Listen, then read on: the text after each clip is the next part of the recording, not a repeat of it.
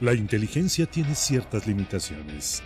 La locura, casi ninguna. Casi Bienvenidos a Locos por la NFL. Locos por NFL, ¿cómo están? Bienvenidos a un episodio más de este podcast en el que platicaremos de un tema que hemos venido mencionando en los últimos videos y en otros episodios, la crisis de la NFL en cuanto a head coaches y mariscales. Para platicarlo, me acompaña el chico del cable. ¿Cómo estás? ¿Qué tal, Gus? Te saludo con muchísimo gusto, igual a toda la gente que nos está escuchando. Y sí, vamos a hablar de este tema que, que es interesante ¿eh? y que hay que tocar. Antes de empezar, por favor, dale like a este episodio. Déjanos un comentario antes de escuchar los argumentos. ¿Tú crees que la temporada 2021 tuvo un nivel inferior a otras temporadas? ¿O crees que se jugó de la misma manera?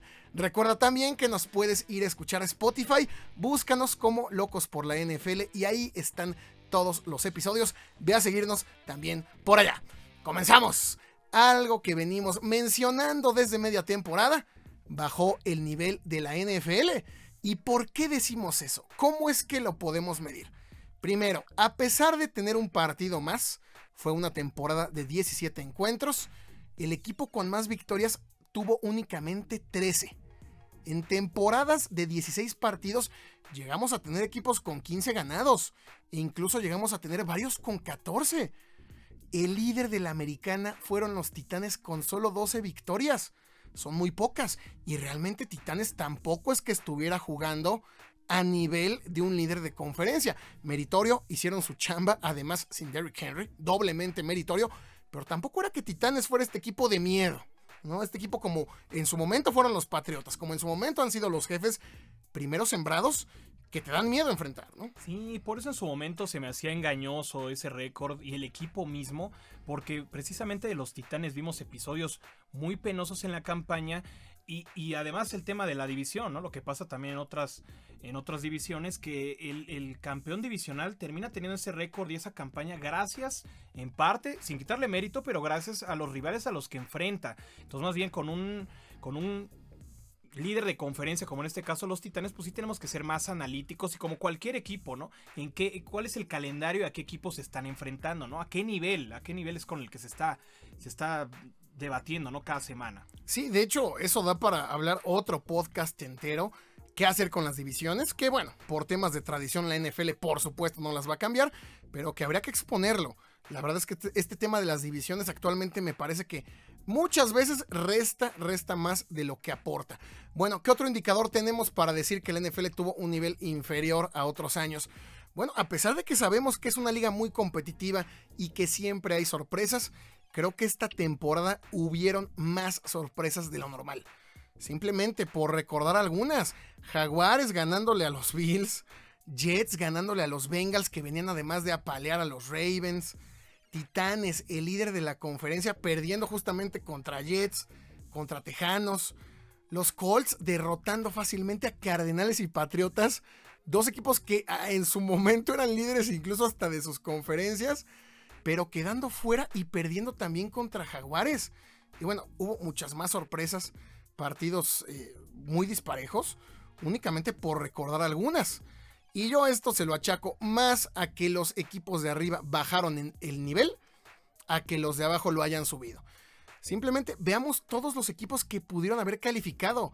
Los propios Steelers y Águilas que calificaron y solamente dieron pena en postemporada. Los Delfines estuvieron a nada de calificar a pesar de comenzar con marca de un ganado, siete perdidos, algo que nunca había sucedido. Los Browns y Ravens, que fueron inconsistentes todo el año. De hecho, poca gente lo recuerda, pero si Ravens le hubiera ganado esa semana 18 Steelers, Ravens hubiera calificado. Los Santos, que de igual manera no tenían mariscal, recordemos que incluso en un partido tuvo que jugar Ian Book, el novato, si a Rams no le remontaban esos 17 puntos, Santos hubiera entrado a postemporada. Pero bueno, sin ir muy lejos, ver que la mayoría de partidos en ronda divisional fueron palizas, te habla de un nivel muy bajo.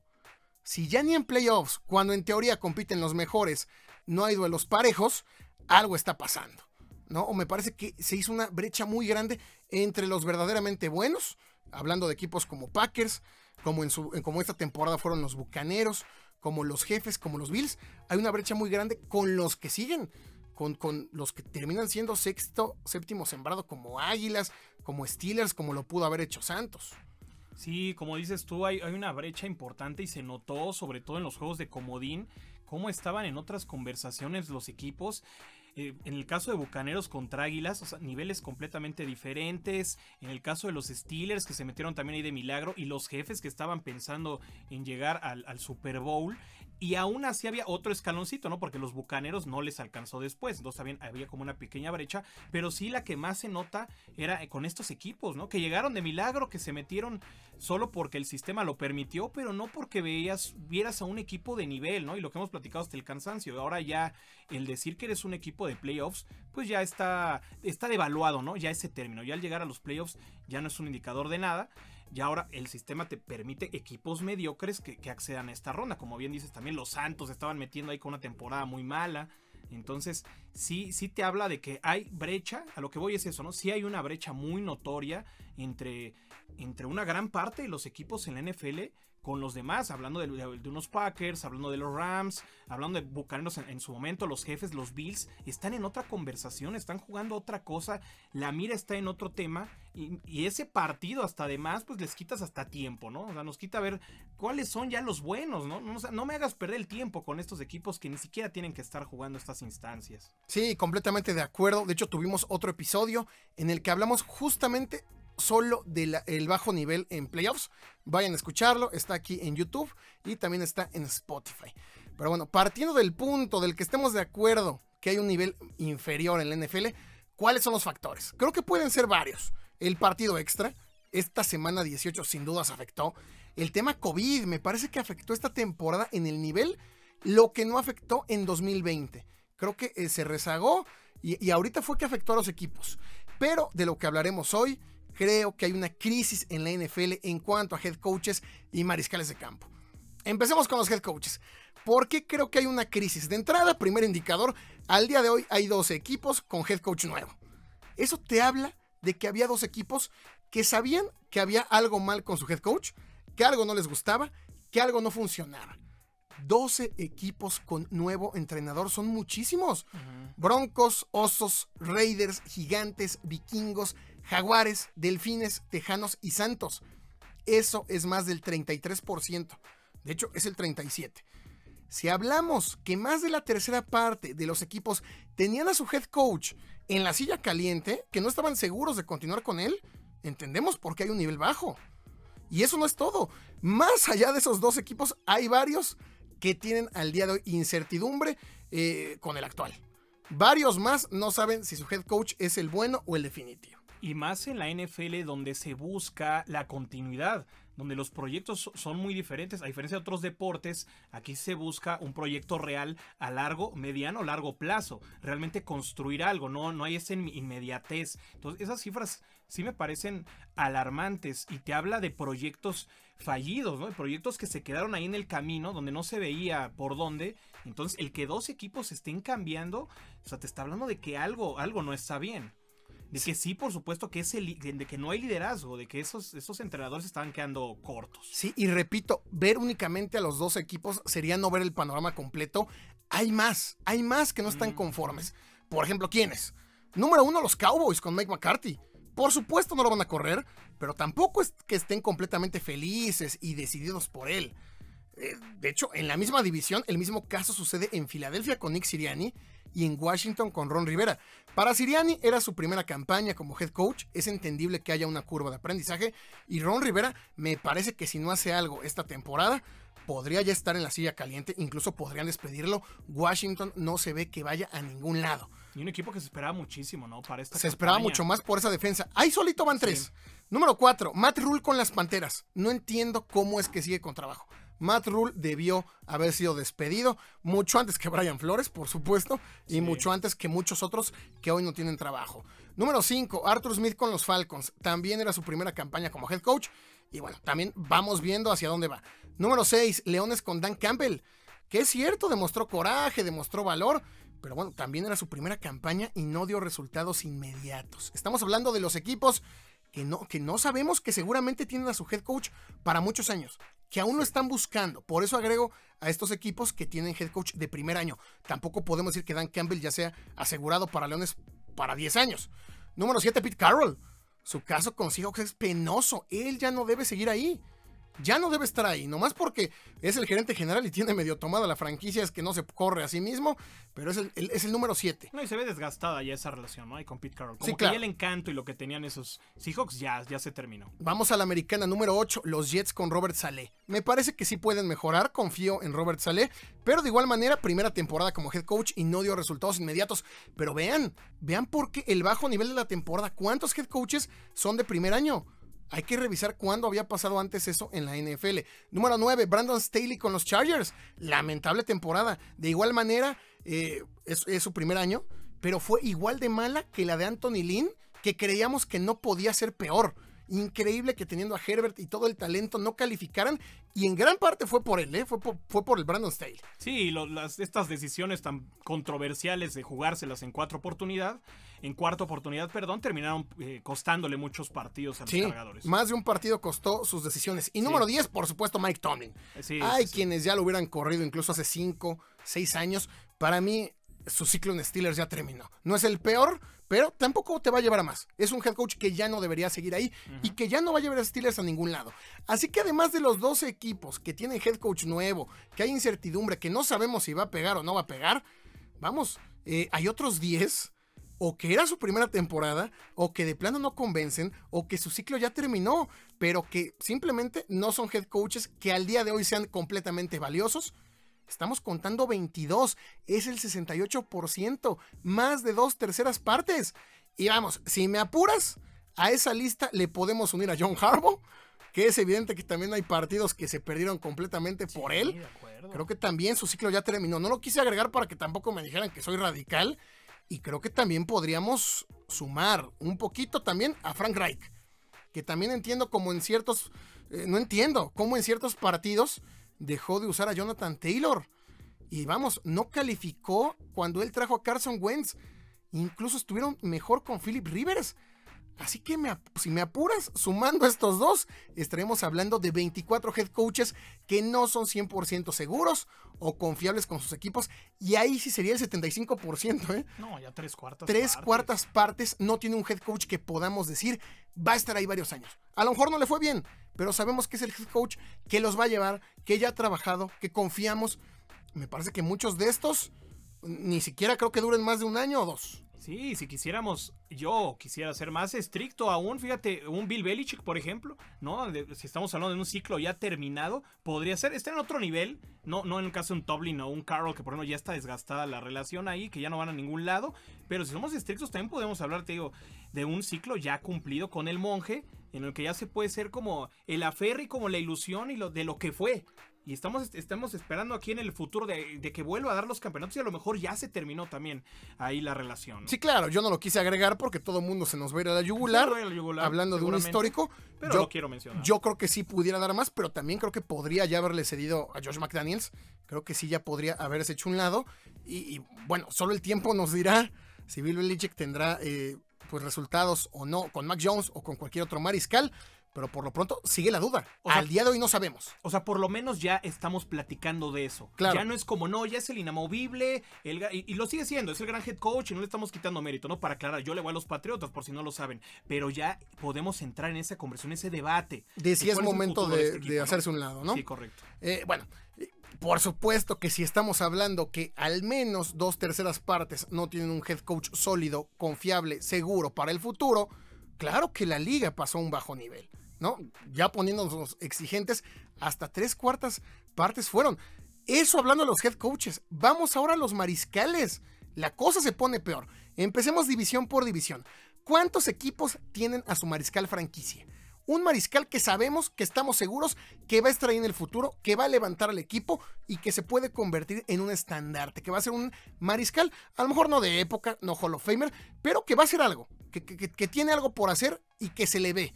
Bueno, Em, empecemos eh, con, el este de la Nacional, ¿no? Tenemos a Vaqueros con Dak Prescott, Águilas con Jalen Hurts, Washington con Taylor Heineke y Giants con Daniel Jones. Si nos ponemos estrictos, podríamos decir que ninguno de los cuatro tiene un mariscal a futuro, un mariscal confiable. Alguien que a lo mejor no les va a ganar un Super Bowl, pero que los va a tener temporada tras temporada en, en playoffs, finales de conferencia, luchando, batallando. Yo se la voy a dar a los Cowboys. Yo les doy el beneficio de la duda. Como sea, ya pagaron por Dak Prescott, ya se embarcaron. Y es cierto, también Dak Prescott por lapsos es mucho mejor mariscal que el promedio. Así que de estos primeros cuatro, yo pongo solo uno. No, y está siendo generoso, ¿no? Porque digo, Dak se ha cansado de fracasar y se ha cansado de achicarse en los momentos clave. Yo difícil, yo creo que no rescataría ninguno. Y no solo no rescatarlos. O sea, además todos se ven reemplazables por completo. Yo creo que a sí no sería reemplazable, pero los otros tres. Claro, traes a cualquier otro mañana y no pasa nada. O sea, todos quisieran ir por Wilson. Te un resultado ah, similar. Ah, vamos, hasta los vaqueros, ¿no?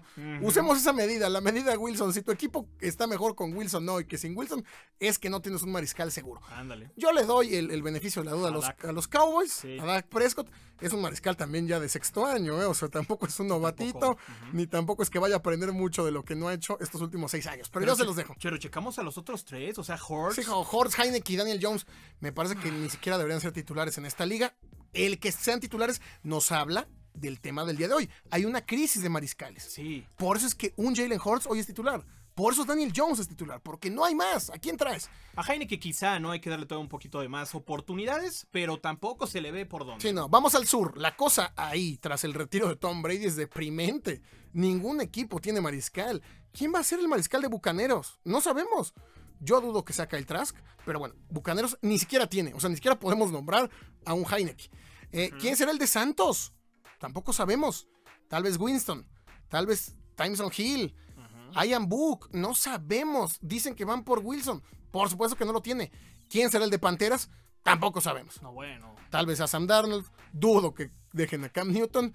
Pero no hay. Pero otro indicio de lo que mencionas tú de la crisis, el que tú traigas a Cam Newton de regreso a las Panteras, un equipo donde ya estuvo, un equipo que además ya está quemado, que te habla de que no hay de que no hay abanico, de que no tienes nada y que además es una mala decisión, ¿no? Porque claro. es como una segunda historia ahí, o sea, también ahí hay que quejarle a, Matt las Panteras, ¿no? Ajá, las Panteras y a Rule, pero sí sí te habla de que qué hace Cam siendo Cam en estos momentos, regresando a su ex equipo. Sí, claro. Y bueno, ¿y los Falcons? ¿Quién va a ser? Tampoco sabemos. Puede ser que se quede Matt Ryan, pero evidentemente Matt Ryan no pasa su mejor momento. Incluso creo que pasa su peor momento en la carrera. Sí. Creo que es momento de retirarse. De estos cuatro, ninguno tiene un mariscal a futuro. Ninguno tiene un buen mariscal. Así que de ocho, yo llevo uno porque puse a Dak, ¿no? Sí, no, y con, Ryan, en el caso de Atlanta, ya pasaron sus mejores años. O sea, ahorita ya es un declive en su, en su carrera. Vamos al oeste, aquí sí hay más. Cardenales tiene a Murray, no sabemos por cuánto tiempo, si va a ser berrinche, si seguirá, pero vamos, al día de hoy y al menos por la temporada 2021 estuvo ahí. Mismo caso con Seattle, al momento tienen a Russell Wilson, no sabemos si continuará, pero al menos por 2021 lo tuvo. Los Rams tienen Stafford que como sea los llevó a ganar el Super Bowl. No fue él el factor fundamental, pero claro que ayudó.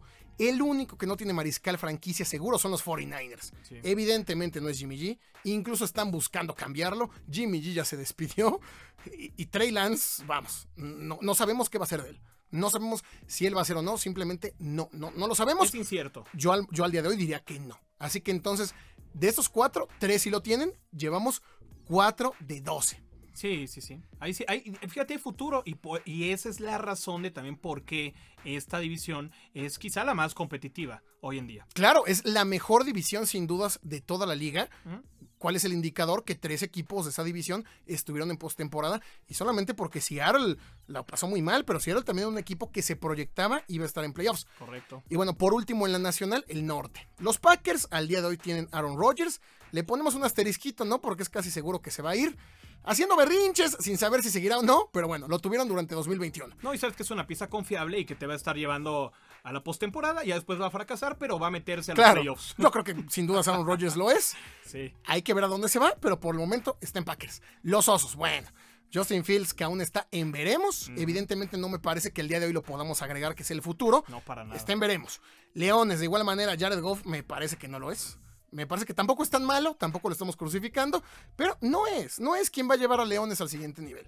Y Vikingos, Cousins, puede que sí sea un mariscal mejorcito que el promedio, pero creo que tampoco es el mariscal franquicia, no es el mariscal del futuro para Minnesota. Incluso creo que de hecho dista y limita todo el talento joven que tiene Vikingos. Creo que eh, Cousins es una pieza que le hace a veces más mal al equipo que lo que ayuda. Entonces, de estos cuatro, creo que solamente Packers. Goff no lo es. Cousins tambaleándose, pero yo diría que no. Simplemente vemos esta temporada, el equipo quedó fuera de playoffs por segundo año consecutivo. Entonces, de cuatro, solo uno, llevamos cinco de 16 equipos con. Mariscal Sí, coincido completamente. en la nacional. Vamos a la americana del este. Los Bills, sin dudas, tienen mariscal. Josh Allen es un talento top 5 en la liga. Los Pats, estén veremos. Creo que es cierto, Mac Jones puede tener ciertas cosas buenas, pero yo no diría que al día de hoy estamos seguros que Mac Jones resuelve el tema de mariscal para futuros años. Yo no creo. Tú, tú, tú como fan de Pats pondrías a Mac Jones Sí. como que sí, ya, como la mayoría, ¿eh? La mayoría sí me va- se me va a ir a la yugular. No, ¿cómo crees? Mac Jones ya demostró. ¿Tú qué dirías? No, otra vez son opiniones basadas en esperanza, ¿no? En la ilusión de que este equipo vuelva a ser lo que fue. Y yo creo que, que está- están evitando, a veces los aficionados evitamos ese duelo, ¿no? De que ya se acabó esa era, se terminó, es, uno- es un equipo distinto. Y que Mac Jones, está como esa esperanza de, no, Mac Jones sí lo es. No, no coincido para nada. Es más, ni siquiera no solo coincido, no creo que lo sea. Yo creo que vamos a terminar buscando en el futuro otro mariscal, porque sí, yo no le veo esta madera.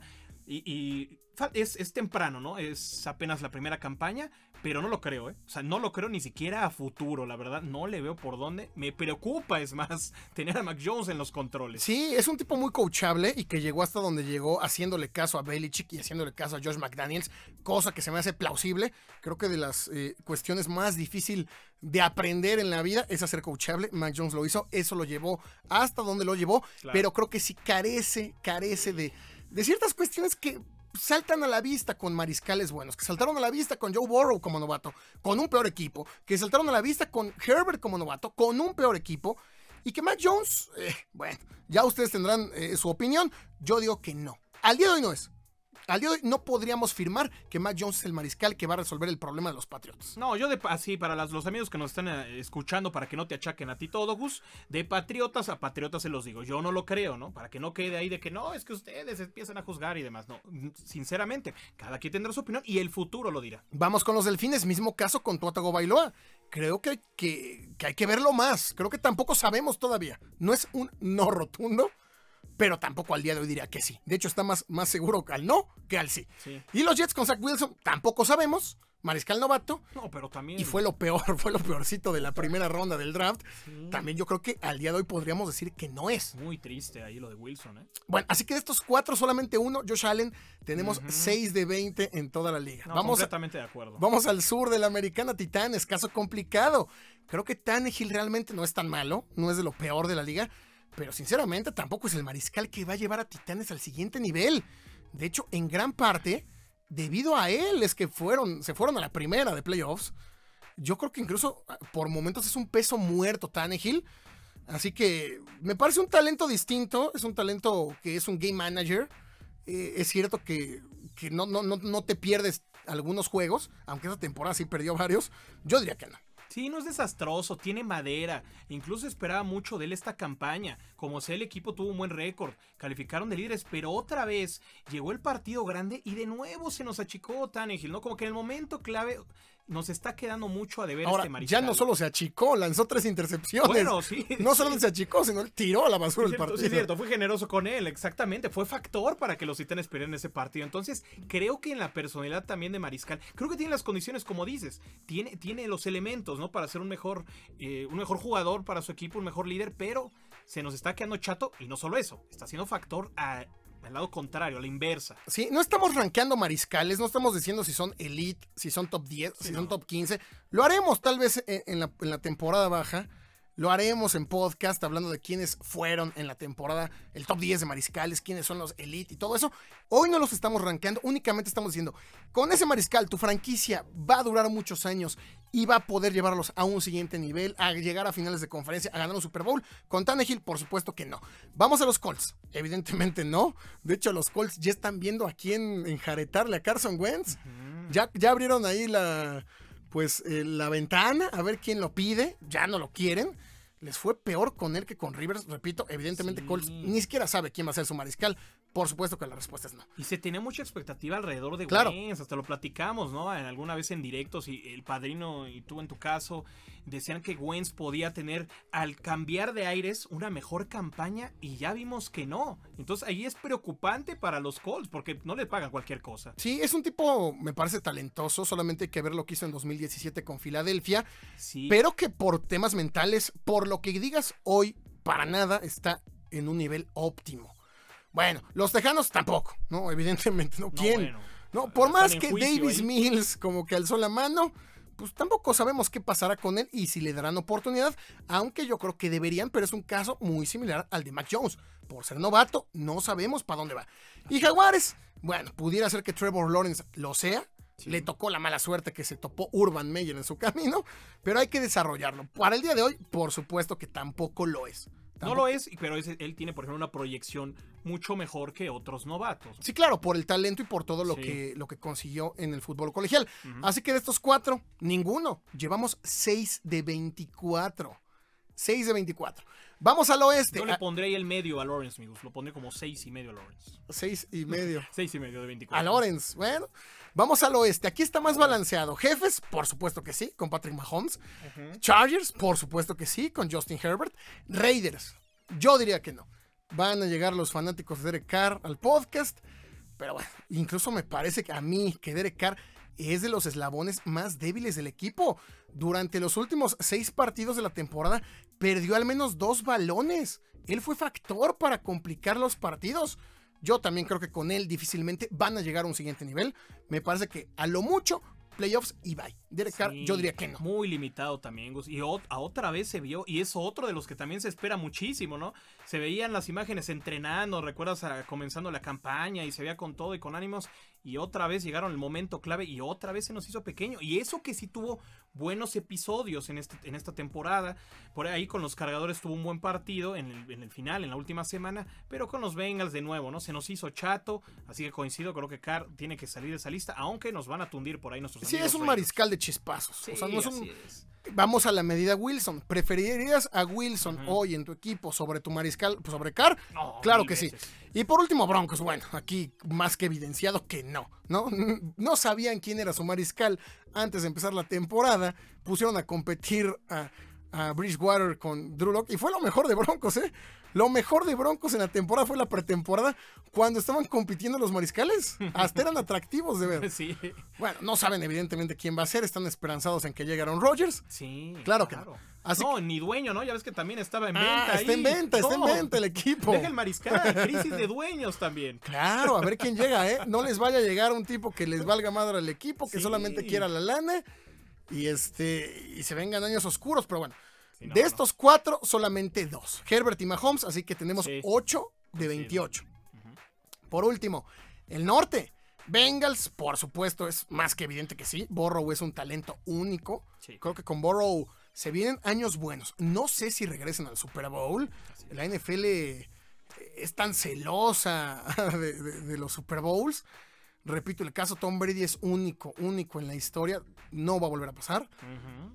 Borrow no sé si regresa al Super Bowl, pero sin dudas va a dominar, va a dominar la división por, por algunos años. No, y las circunstancias, ¿no? Toda esta fortuna, todo esto que se, que se va combinando para que tú llegues al juego grande, Claro. no se da, a pesar de tener el talento. Pero como dices, de que es un elemento clave y fundamental en los Bengals, por supuesto que lo es. Claro, o sea, yo creo que el, el 70% de equipos quisiera Borrow hoy en su franquicia. Todo mundo. Vamos con Steelers. Steelers no sabe ni quién va a ser el mariscal. Dijo el gerente general que va a ser Mason Rudolph. Dijo, si hoy empezar la temporada, Vamos con Rudolph. sería Rudolph. No, pues qué, qué buena onda, ¿no? Que, que- que a todo dar ser fanático de. Steelers. No, carajo. Pero bueno, por supuesto que no. Y, No, no y para aún nada. Big Ben, ¿eh? Aún estando Big Ben, yo creo que no. No, yo creo que ya también Big Ben estaba en las últimas. Quemado. Se había retirado hace tres años y no le avisaron. Los Ravens, pues los Ravens, caso raro. Hace dos años, si la pregunta hubiera sido, parecía que era la mar. Parecía que estábamos teniendo un talento generacional, alguien que iba a cambiar el deporte, que además de correr extraordinariamente bien, fue líder en pases de anotación en 2019, merecido MVP.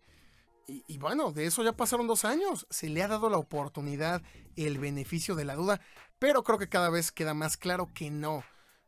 Bajón de juego, mentalidad y bueno, ya ahora hasta lesiones. Al día de hoy, eh, de entrada, mm, no sabemos si va a seguir. Ya por ahí va a empezar a pedir su, su lana. Pero yo creo que no va a llevar eh, a este equipo más lejos Lamar Jackson. Sí, otro caso tristísimo, porque de él la expectativa que se ha generado alrededor de él, y en esta campaña yo creo que sí el golpe fue muy duro de Lamar, fue de más a menos, bueno, incluso no sé si de menos a, a mucho menos.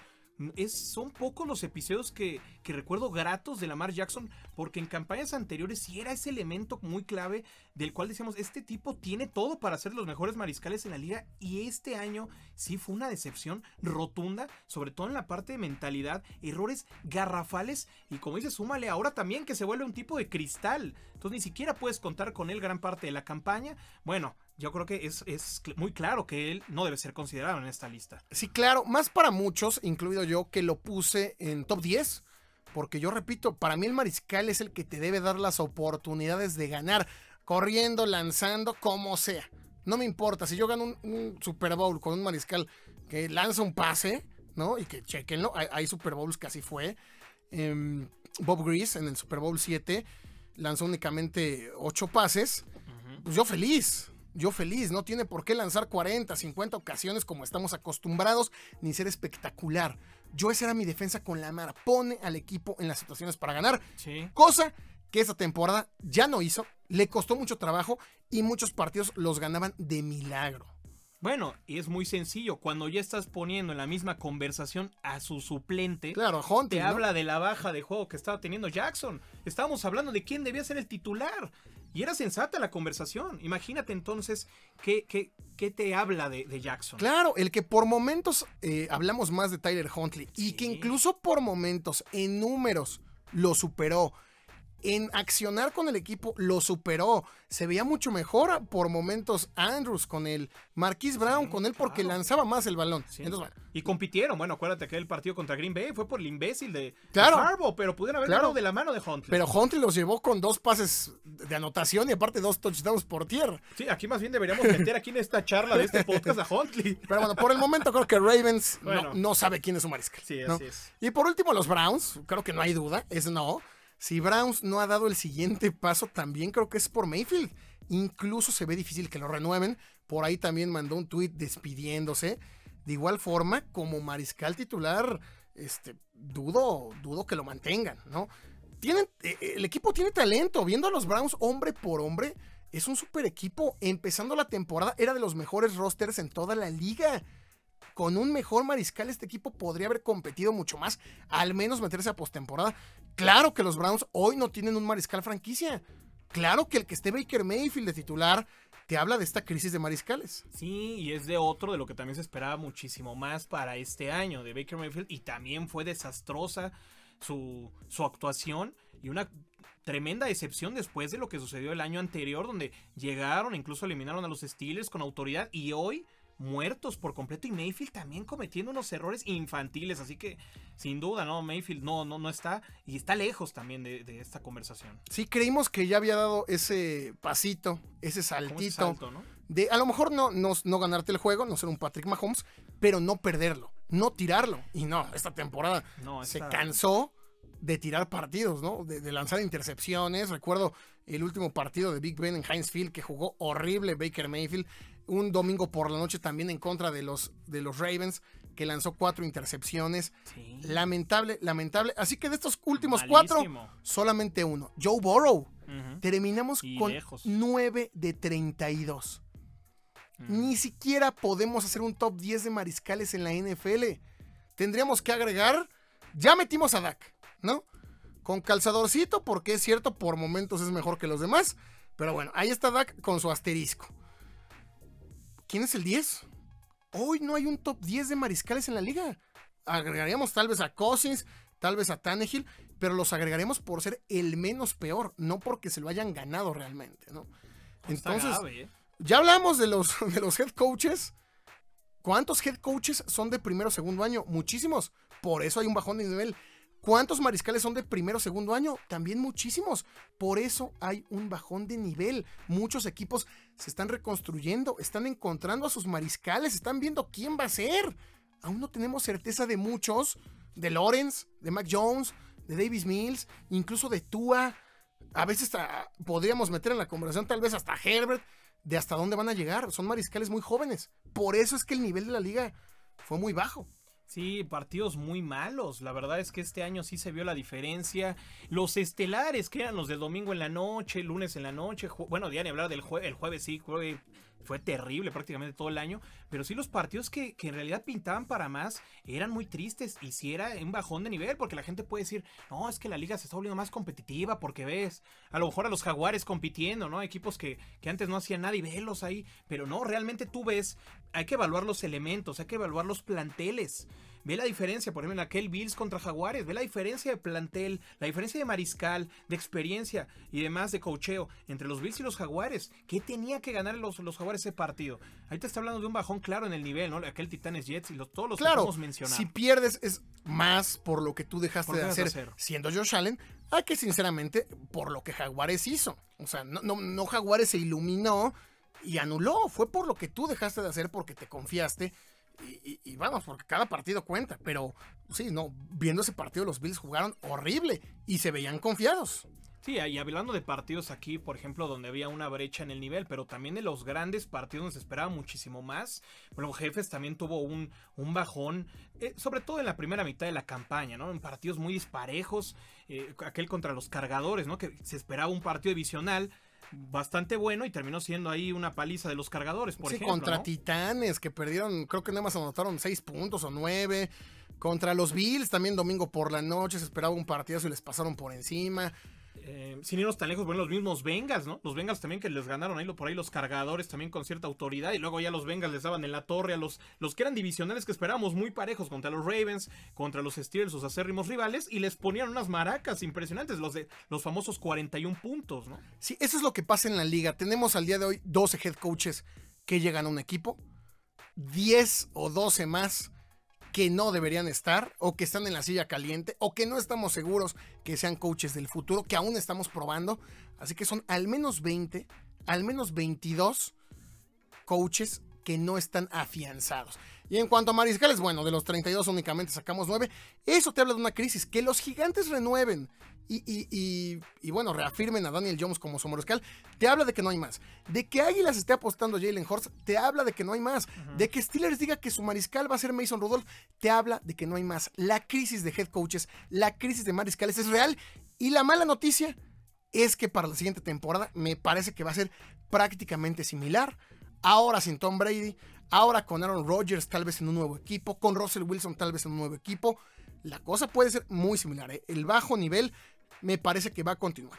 Y es preocupante, ¿no? Yo creo que esto es, esto es preocupante, no sé si lo estén pensando, aquí lo estamos planteando en el podcast, si nos está escuchando por ahí Gudel, pero ¿qué se va a hacer? Porque ahora quiero tocar yo el tema de los novatos. Precisamente llegan grandes, estos grandes elementos del colegial para sumar y precisamente mantener de alguna manera este nivel y solo mantenerlo, incluso subirlo, incluso exigirle más también a los demás elementos y que no haya como estas estas vacas sagradas, ¿no? Por decirlo de alguna manera, que tienen ahí su lugar asegurado. La idea es incentivar esa, esa competencia y tener grandes equipos, grandes planteles, pero ve lo que está sucediendo en todos los, los casos que mencionaste, de todos los novatos, todos los que llegaron este año, ¿a quién vamos a rescatar de todos ellos? ¿Quiénes fueron rescatados en esta lista?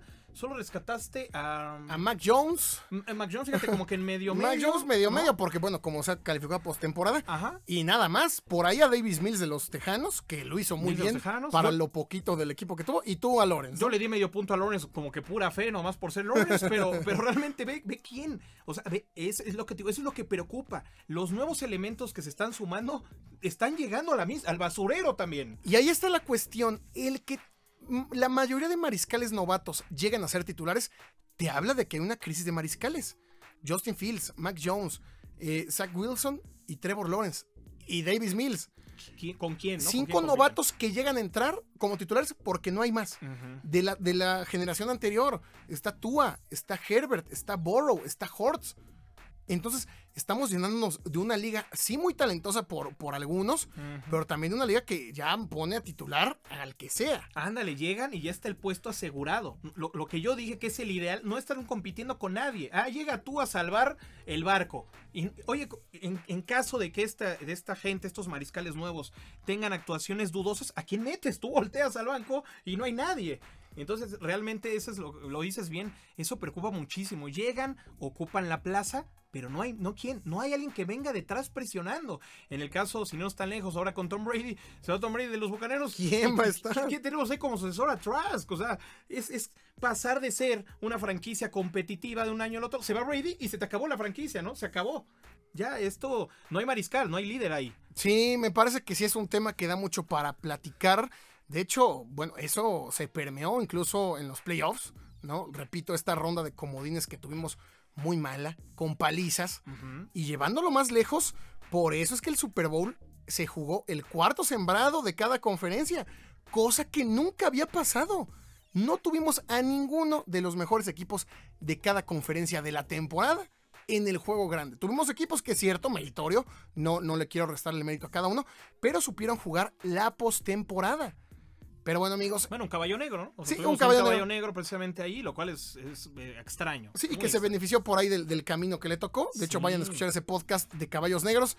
Ahí vaticinamos que los Bengals podían llegar hasta final de conferencia. Y también 49ers, le atinamos a los dos. Sí, pero fíjate, yo creo que es eh, otro punto importante. Ve la postemporada también.